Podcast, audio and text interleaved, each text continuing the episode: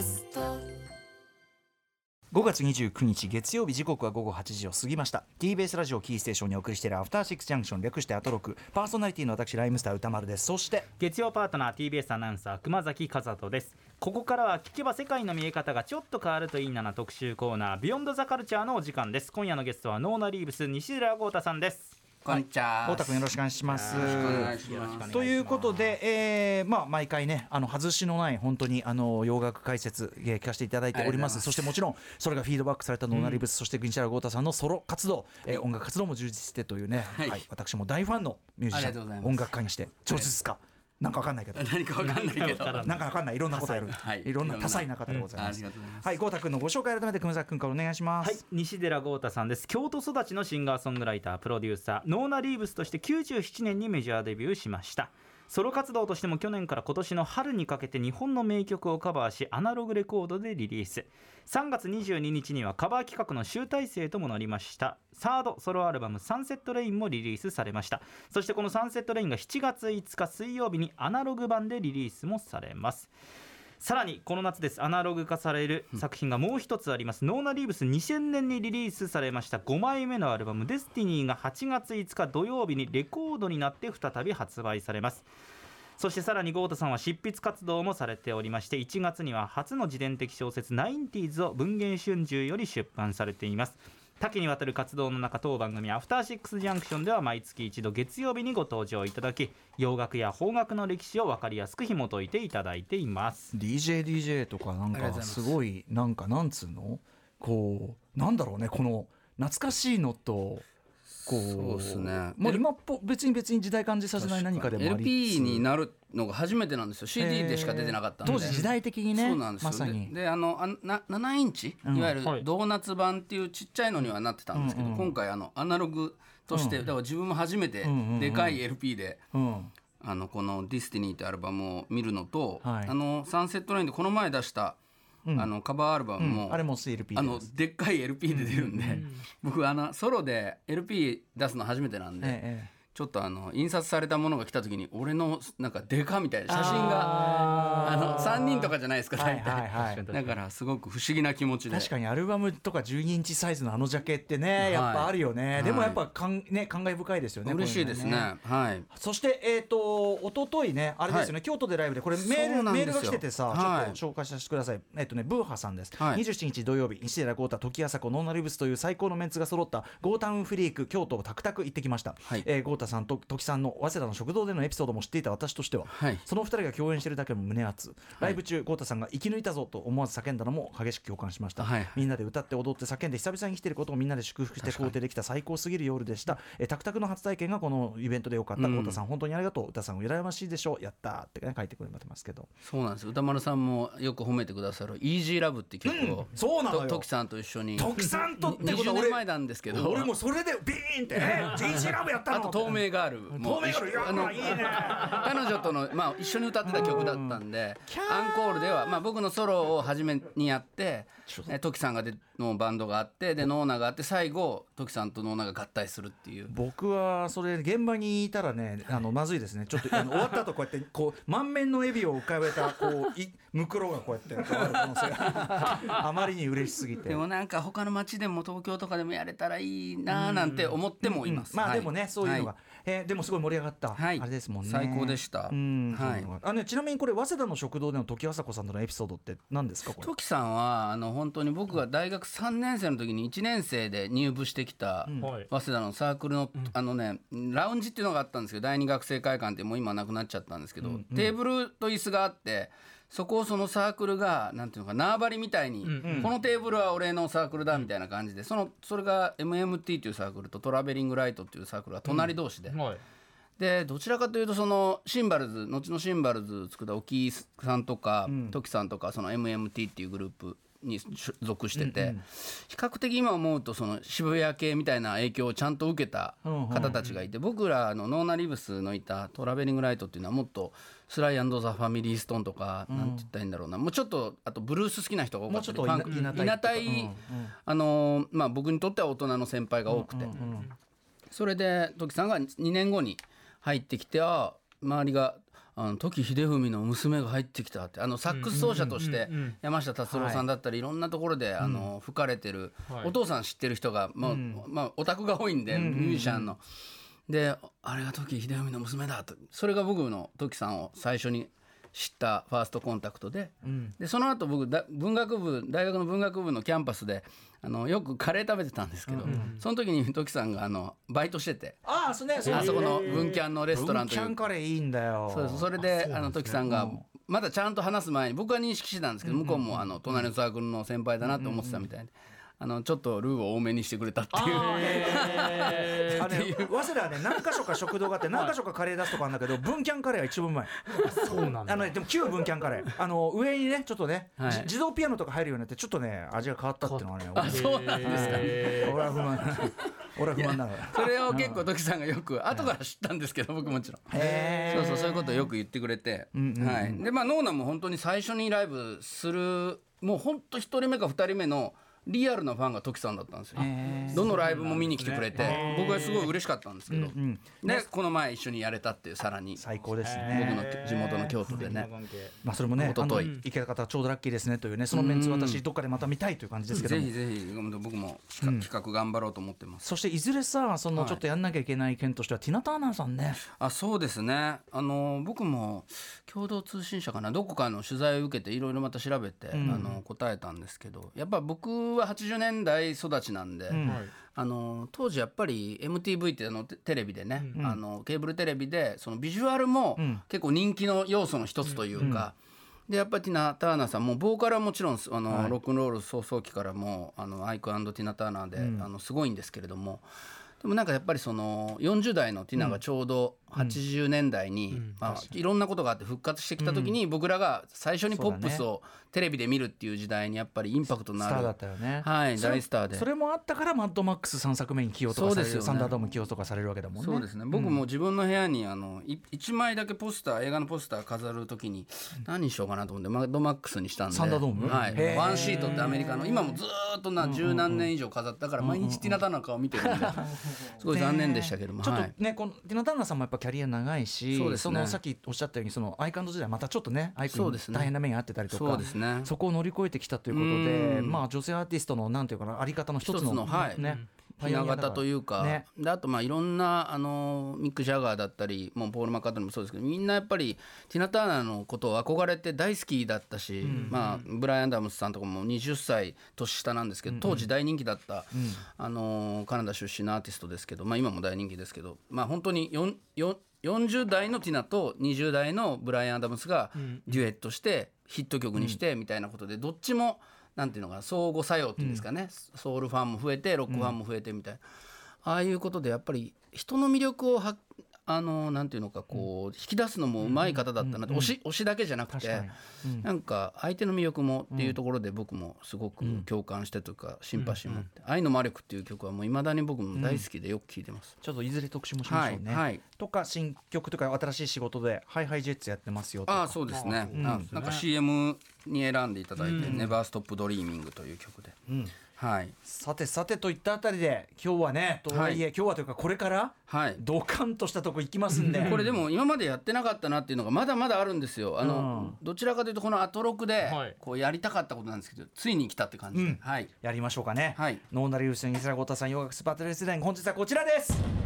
祝初全米ナンバーワンから60年生きる伝説世界史上最高シンガーソングライタースティービー・ワンダー特集パート 1! ねえということで、はい。スティービー。スティービーワンダー。はい、ねえまあとにかくいろんな人を特集はしてきましたけど、はい。まあこの巨大な山脈、そうですね。しかも現役。そうですね。あうん。のここ最近アイズレイブラザーズシック。そしてまあ80年代後半から90年代にかけてのテディ・ライリー、えーなどいろいろ、えーブラックミュージック R&B のスター、はい。ソウルスターというのをピックアップしてきたんですが、まあ、スティービー・ワンダーはあのモータウン特集っていうのはこの番組でも何度か、ええ。ー映画のはい。公開に合わせてとかでやってたので、まあ、今回はできればその60年代のいわゆるモータウンという、まあ、老舗というか名門のレーベルがめちゃくちゃモータウンミュージックとして輝いてた時というよえりはよりは、うん。えースティービー・ワンダーが成長して自立して、はい新たなスティービー・ワンダー印の音楽で世界を変えていったっていう、まあ、70年代に、まあニューソウル時代というか。んそうですね、70年代中旬ぐらいまでにこうシュッと、あの知らない人も含めて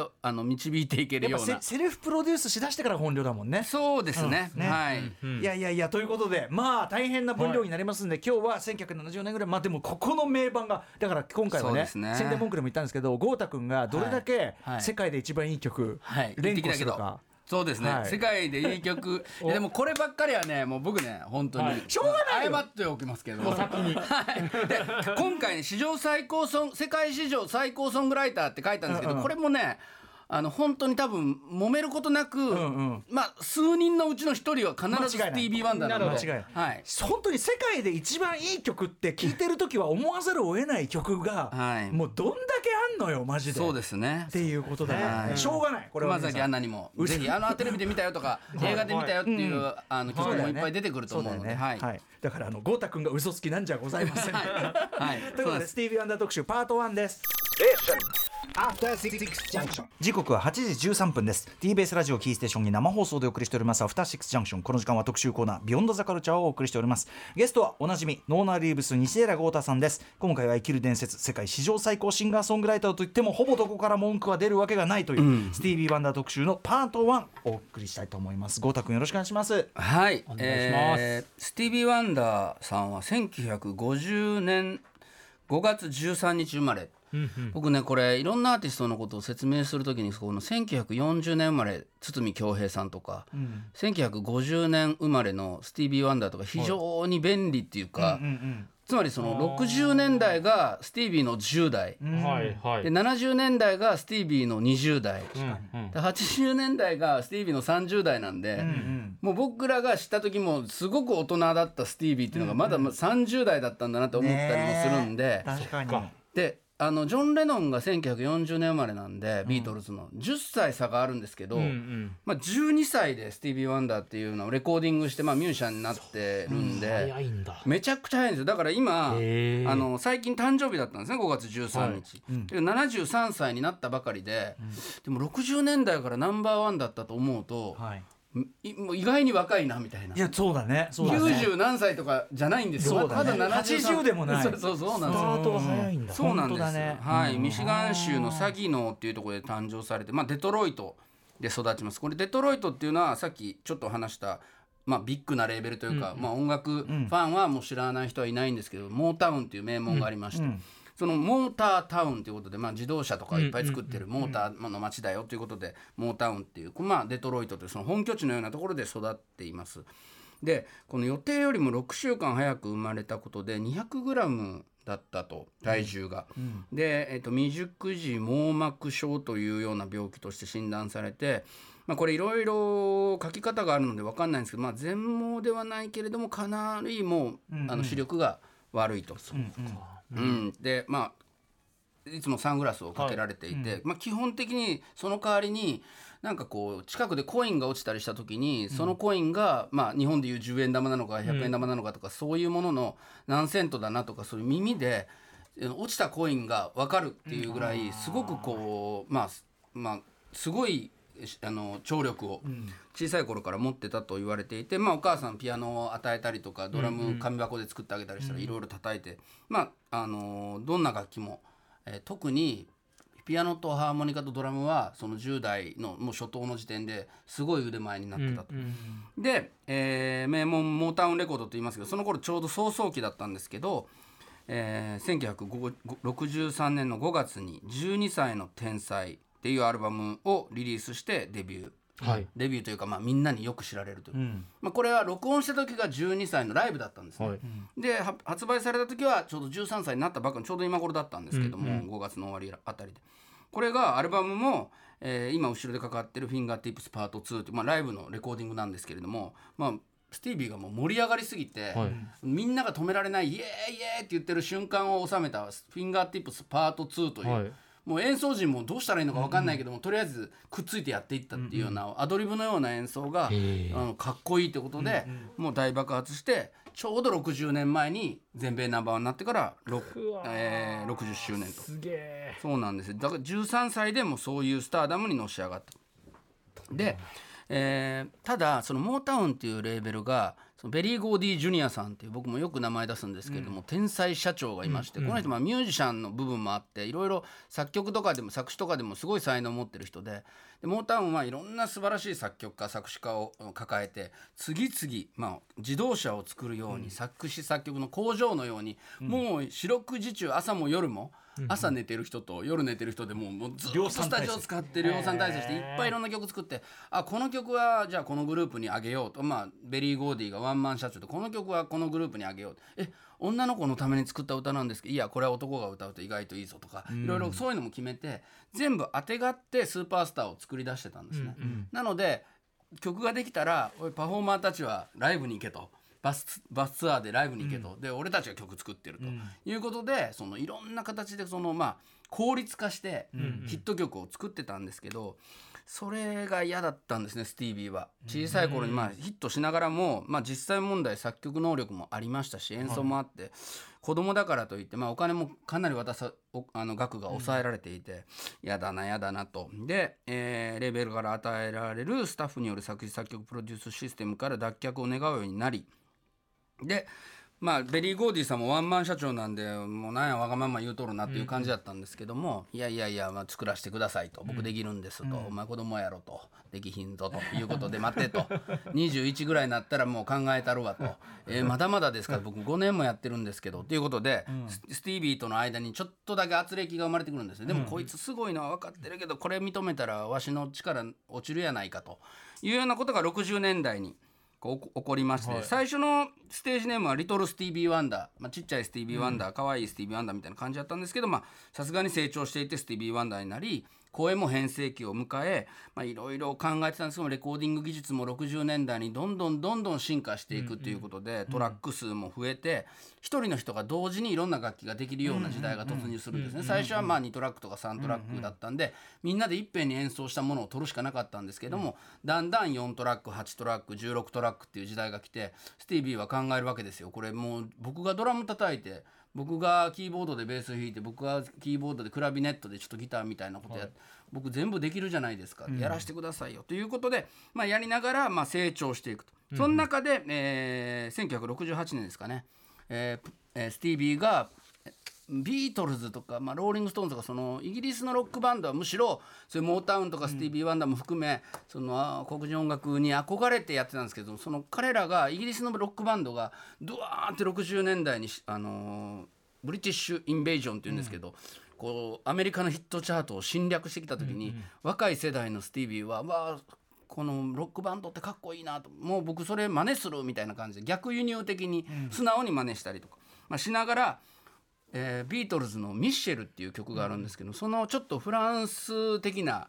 ミッシェル・マベルって言ってか、ね、フランスがちょっと混じるようなそういうのに憧れて作ってみたというのがこの「マイ・シェリー・アモール」という曲で。急にこんな曲作っちゃうの？これめちゃくちゃねこのね僕大好きな曲なんでちょっとね、はい。本当は70年代の話に行く前にこの過渡期のえスティービー・ワンダーヘンリー・コスビーシルビア・モーイ3人の共作によるもう大好きな曲「マイ・シェリー・アモール」をまず聴いてください。どうぞ。はい、えー、もう終了するぐらいの勢いでの名曲なんです。最初これ最初っていうかまあ途中ですけど。もうこれは世界で一番いい曲いい曲だよね。これはだって世界で一番いい曲でしょこれ。これ僕ね56年前に。アニー・レノックスってい。うユーリズミックスの、うんうん。えー女性シンガーで僕この方も大尊敬してるんですけど、スティービーのトリビュートで、んうん。アニー・レノックスがこの曲を歌った時に、えもうテレビを見ながら泣いてしまいまして、本当にまあいい曲だしいい歌だしでスティービーもすごく嬉しそうだったということで、もう何十年経っても残ってる、本当だね。えー名曲ですね。もう最初不思議なんですけどモータウンのスタッフがミッシェルに似すぎてるって言って、えー。ビートルズのねもう今聞くとそんな風に思わないんですけど、B 面にしてたらしいんですけど、えー。まあいい曲だってことで A 面になって大ヒットしたということなんですがこの、えーちょっと直後ぐらいですかね、えースティービーは1969年にミシガン盲学校というところを卒業しまして大学に通って作曲とアレンジを学び直したいとちゃんと学びたいと独学だったということで、えー勉強して、まあ、後の大爆発にこうつながっていくわけですけれども。学理からちゃんとうん。もう一回やってみたいということ多分十分すごいの十分すごいですけれどもね。で、えーそしてこの頃にですね、えースティービー・ワンダーと切っても切り離せないシンセサイザーという楽器がはい。どんどんどんどんこうまあいろんな人がこううん作っていくというか、もう実際になんていうのかな買うというよりは作ってた人もいるぐらい電子楽器ですね。まあ今だともう当たり前のシンセっていうまあピアノでもないなんていうか電電電子音楽の、うんうん。まあ、鍵盤で鳴らすもう当たり前のようにあるものですけれども。それがですね非常に高価だったんですね当時、はい。でもう限られた人しか持てないようなビートルズとかはもうあの使えてたんですけどなんだこの音はっていうことでまだもうなんていうかなもうタンスの箱とか家具いもう部屋に置いてあってもう動かせないぐらいの大きさの時代です。でその時に、えー非常に高価だったシンセサイザーを買ってくれと。えーワンえーワンマン社長のベリー・ゴーディ・ジュニアに要求すると「お前高いやないか」と「いやいやいやいや」と、えーゴーディは最初言ってたんですけれども「いやいやもう買ってくれ買ってくれ」ということで、えー結果購入してもらうと。そしたらそこに兄のあのスティービーの兄のティモシーが缶コーラをこぼしてしまうという事件も起こりましてですね。どどうすんねんちゅうことやったんですけどまあ無事治りまして。ああよかったよかはい。ったよかったです。兄ちゃん何やっとんねんって話なんですけども。で、えー1971年ですね。ついに、まあ、話したい、えーはい。時代にやってきたんですけれども、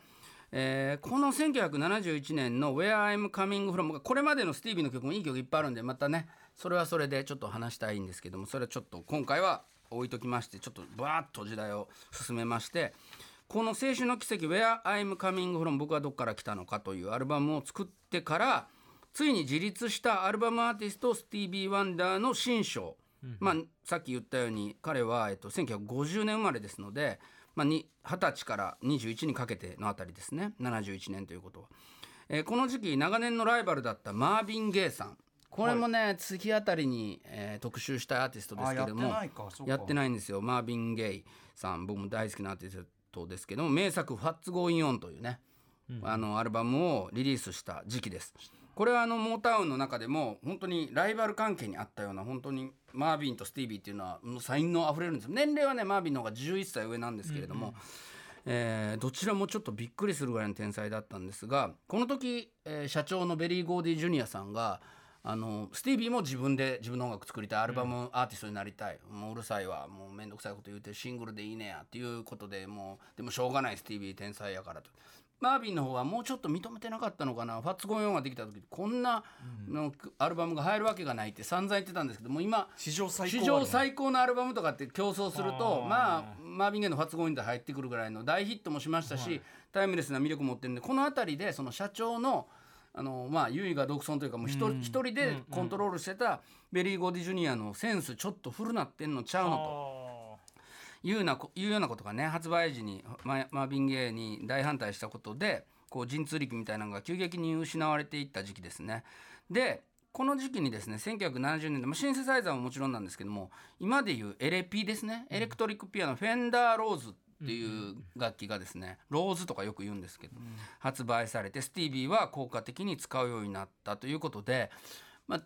今の視点僕も特にこの70年代のスティービーを聞いたのは90年代の大学生の時にやっぱ夢中になって聞いてたんですけどその時はまあもちろんあの名作歴史的な名作と思って聞いてたんですけどこの時期を生きた人からしたらフェンダーローズにせよシンセサイザーにしろ非常に新しい音楽うんうんうん。だったっていうことがこっからのスティービーの作品を、まああの聞く時の一つうん。なんかこうポイントかなと。ものすごく斬新なものとして当時作られてた、あともう一個言うとですね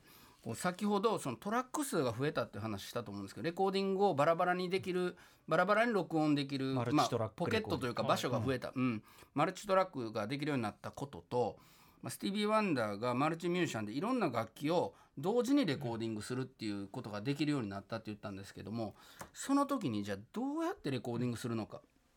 じゃあ例えばバンドでいいっぺんにやるなら撮るだけでいい、ドラムとベースとギターが向き合ってやれば、まあ、それなりにグルーヴのあった演奏ができる。でもスティービーは実はここで、えー大きな音楽的革新を起こすんですけどクリックを使った多重録音っていうのをするんですね、はいこれクリックってまあミュージシャンはよく使うんですが、カチカチカチカチピッカチカチカチみたいなのを、まあ、それを聞きながら、まあ、ドラムを演奏したり、ベースを鳴らしたりするんですけどこれねスティービーはあの自分で楽器を重ねるんでそういうあのガイドがあるとすごく便利だったんですね。つまりそれがあるっていうことはテンポがある程度一定になるんですよ。人間が叩こうが、そのキッキッキッキッピッっていうところで合わしながらやるんで最初から最後までのテンポがある程度保たれる。僕ずっとこの話してると思うんですけどもそれの初期段階がこのスティービーの多重録音にはあったので直接的打ち込みビートの前に前にその基準となる機械的リズムというのを聞きながらの生演奏。なるほど。そうですそうです。だから当時の人からしたらこのシンセベースというような、はい。シンセサイザーでベースを鳴らしたりとかっていうことで一定のきテンポがキープされてるから非常にまあ新しく聴きやすいサウンドになったっていうことをまあ強調しておきたいですね。はいでその「青春の奇跡」というアルバムを作る「Where I'm Coming From」を作りその後ですねえー21歳の誕生日を迎える1971年5月13日の前後に最初の妻となるシリータ・ライトさんでこの方もシリータっていうもう非常に素敵なボーカリストで、まあ、スティービーがプロデュースしたりした名盤はもう愛されてるんですけども、この奥さんと一緒にベリー・ゴーディ社長にですねモータウンとの契約解消弁護士を通じて申し出るんですね。これでもうベゴーディは激怒するわけですよ。こうお前と俺の仲やのに弁護士連れてきやがって、音楽出版社も実は作ってるんですよ。いや僕の契約もう解消してください、はい。お前は俺のところ離れん俺が育てたんや、わしが育てたんやろ。いやいやもう僕あのもういおしきお押し付けがましい音楽嫌いなんで僕自分でやりたいんで。って言ってだからスティービーのなんていうのかな。まあ功績の一つが、ミュージシャンの権利獲得地位向上っていう部分もレーベルに対してずっと雇われててお金はもらうけど自由がなかったっていうところで言うと、割と喧嘩腰に法律の,、ま、あの専門家を仲間にで作ったっていうところで、まあ、それで、まあ、結果的にはあのベリー・ゴーディももうスティービーがいなくなると困るっていうことで高いお金で契約するっていうことになるんですけれどもこのことによってここから特に10年ぐらいのスティービーはもう音楽的自由を獲得するんですね。それでまあできたアルバムはいくつか出るんですけれども「えー、ミュージック・オブ・マイ・マインド心の歌」というアルバムを、まあ、その翌年出しまして、えーそれからちょっと一曲聴いてもらおうかな「I love every little thing about you」はい、えーこれね僕歌詞も大好きで「まあ、I love every little thing about you」まあ「Every little thing」っていうグループ日本にもね、あの大人気のグループでいました。多分ここから取られてると思うんですけど「I love わ私を愛してる every little thing えーすべてのまあちょっとしたこと？君のちょっとしたこと。あー君のすべての仕草というかを好きだよみたいな。君のちょ,、なちょっとしたことも好きだよっていうようなことですごく素敵な歌詞だなと思うんですが、えーこのアルバムも非常に「ガールブルー」というね楽曲だったりいい曲いっぱい入ってて僕も大好きなんですがこのアルバムから実は4枚。はい。えーその後のアルバムの「トーキングブック・インナービジョンズ・ファースト・フィナーレ」っていうアルバムが、まあ、3部作って言われてまして、まあ、音楽好きの間で3部作っていうと大体このスティービー・ワンダーの3部作を指すんですけれども この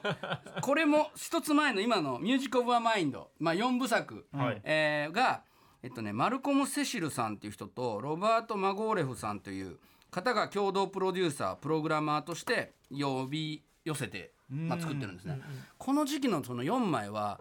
まあ、はっきり言うとちょっとこのバンドみたいな体制でスティービーが音楽を作っててこれよくロックとかポップのレジェンドの名作にありがちなんですけど、まあ、もちろんスティービー・ワンダーもすごいんですけど、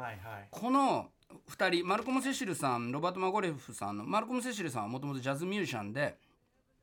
トントっていう名前を付けた、まあ、シンセサイザーを自分であの作って開発してもう自作？うん、あのジャズミュージシャンなんですけどもこれからエレクトリックあの楽器の時代だっていうことで。でそれでスティービーは音を聞いて彼らの作った作品の、ですごいって言ってで僕と一緒に作ってほしいということで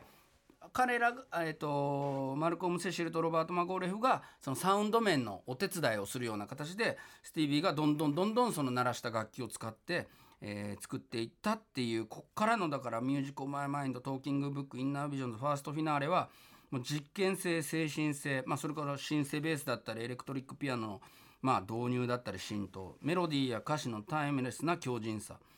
まあ、スティービー・ワンダーが支配する70年代半ばの名作群。の革新性っていうものはもう一般の人にも認められたし、グラミー賞といって音楽のもう専門家関係者が選ぶ賞でも最優秀アルバム賞を取ったりということでまあ、この両立っていううん。ミュージシャンズミュージシャンと一般にも伝わるということでいうと歴史上数少ないポップアーティストに上り詰めていくと、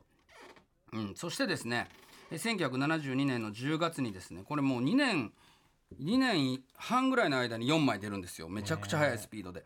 で、えートーキングブック」という、まあ、名作が発売されます。ここからはですね「You are the sunshine of my life」そして「名神スーパースティション」という全米ナンバーワンヒットが出てきます。それでは先ほどもちょっと流れてたんですけどこれも日本でもまあ本当に指折りに有名な曲なんじゃないかなと思っております、1973年2月にシングルリリースされた「You are the sunshine of my life」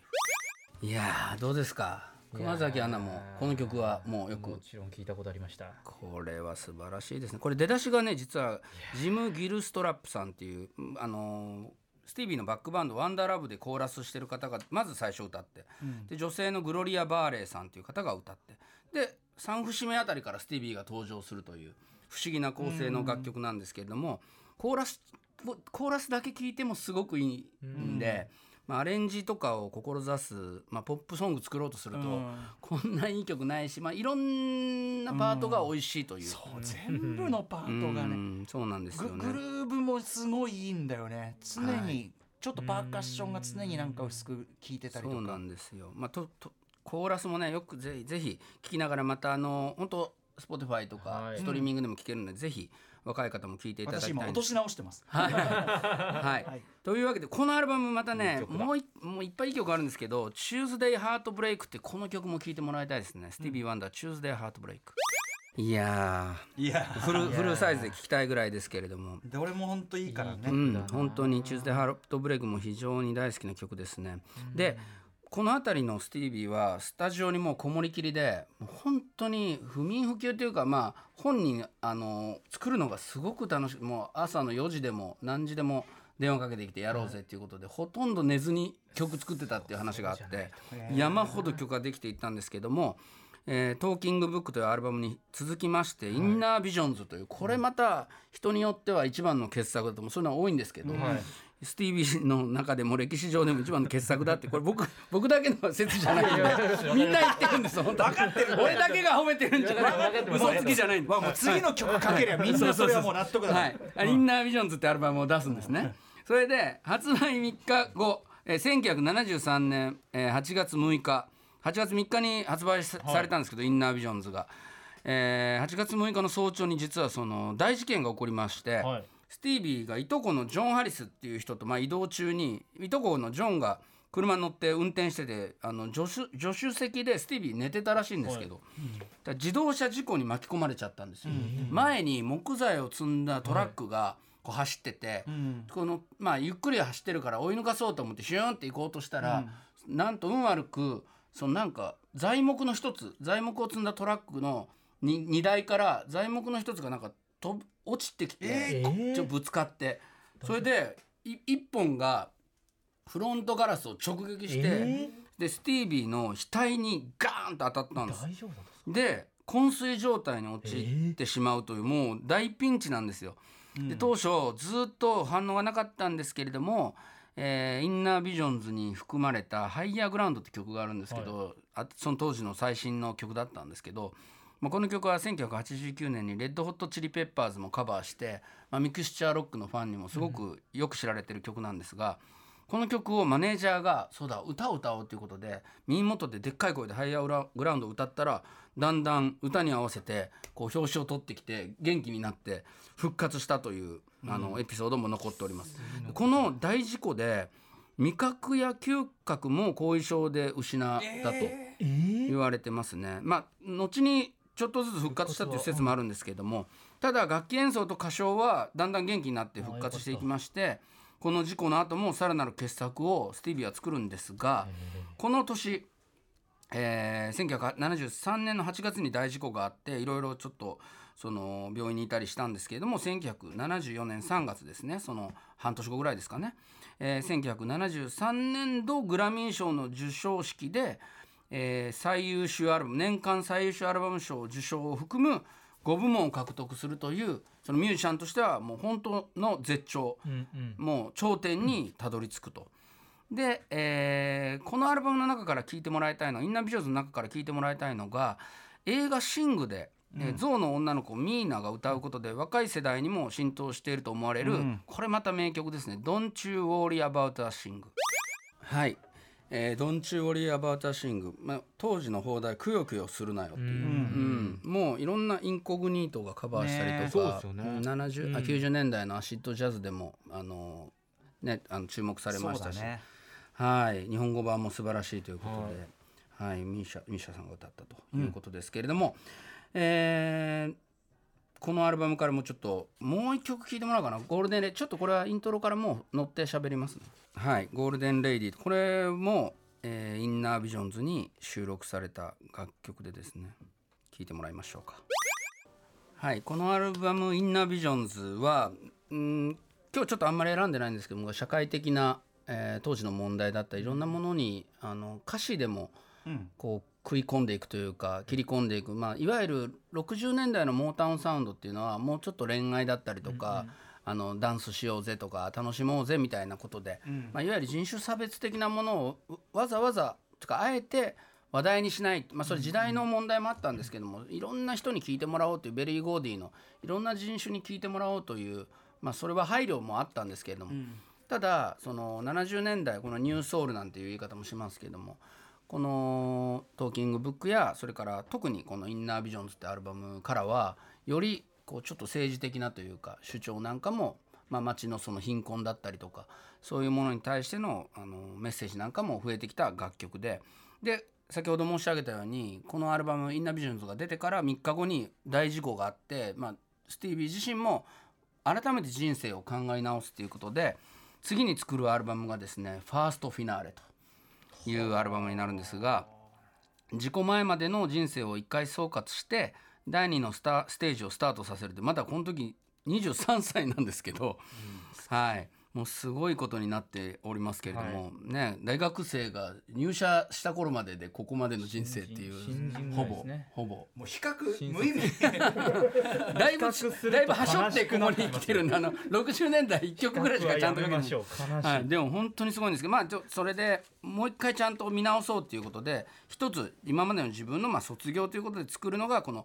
えー74年7月にリリースされた「ファーストフィナーレ」というアルバムです。で、まあ、今聴いていただいているのが「スマイルプリーズというそのアルバムに入ってるんです。この曲アルバムはですねえーいろんなゲストを迎えてましてバックボーカルにジャクソン5が入ってたりあと「クリーピン」って曲ではミニー・リパートンさんが入ってたり、それから後にヒット曲もいっぱい出すデニース・ウィリアムスさんそれから、えー奥さんのシリータ・ライトさんポール・アンカなんかもポール・アンカさんも参加してるということで非常にちょっとこう集大成的なその当時、えーのアルバムになってます。この後そのファーストフィナーレを出した後にさらなるまあこれもまたうん歴史的な傑作なんですけど「Key of Life」っていうアルバムが出てそれはまあ来月はい話そうと思うんですが、僕は大好きですねキーオブライフはい。なので、えっ、と、フィ、ファーストフィナーレからは、ちょっと僕一番好きな曲選ばせていただきました。It Ain't No Use。はい、えースティービー・ワンダーで、It It Ain't No Use。これね、放題も好きで、愛あるうちにさよならをっていうね、かっこいいなっていう、ファーストフィナーレにも、こう、かかってると思うんですこのアルバムもなんと2年連続で、えーグラミー賞の最優秀年間最優秀アルバム賞を取ったと。ねいうことで、まあ、スティービー・ワンダーすごいなということで、次回はあもうこんな時間だ1976よ年リリースのそうなんですすいませなんんだ18枚目のアルバム「キー・オブ・ライフ」から始まる。これねでも70年代後半から80年代も僕大好きなんでですよ。90年代もいいです。なのでちょっと次回お楽しみという感じなんですけうっどとりしてねつい長く聞きたくなるんだね。長く改めて豪太さんからお知らせごともお願いします。はい。ソロアルバム「サンセット・レイン」リリースを記念して、えーバンド編成ソロバンドでライブ6月25日日曜日夜下北沢クラブ Q で開催するんですがこれあのソールドアウトになってありがたいことに、はい、なので、えー非常に僕も自身も楽しみにしてます、あとサードソロアルバム「サンセット・レイン」が LP 化7月5日水曜日にリリースされます。そして先ほども言っていただきましたけどノーナ・リーブスが2000 2000年にリリースした5枚目のアルバム「Destiny」というアルバムが、えー初アナログ化されるのでそれが8月5日にリリースされるので最近 LP がいっぱい出るので嬉しいなと思っております、ありがとうございます。はいこちらこそです、えー今夜のゲストはおなじみ石寺豪太さんによる、えースティービー・ワンダー特集第1で一番いい弾曲ばかりはい、わかりました。まあ第一弾なんで第二だだ別に2で終わらなくてもいいから、ね。はい三四ってするかもしれないけどどの曲もいいんで宇宙で一番いい曲ばっかりかかるから。はい豪太君ありがとうございました。ありがとうございましたありがとうございました After Six Junction. TBS ワシントン支局の樫本照之と涌井文明ですポッドキャスト番組「週刊アメリカ大統領選2024」では大統領選の最新の情勢やニュースを深掘り現場取材のエピソードや舞台裏も紹介しています毎週土曜日午前9時頃から配信です。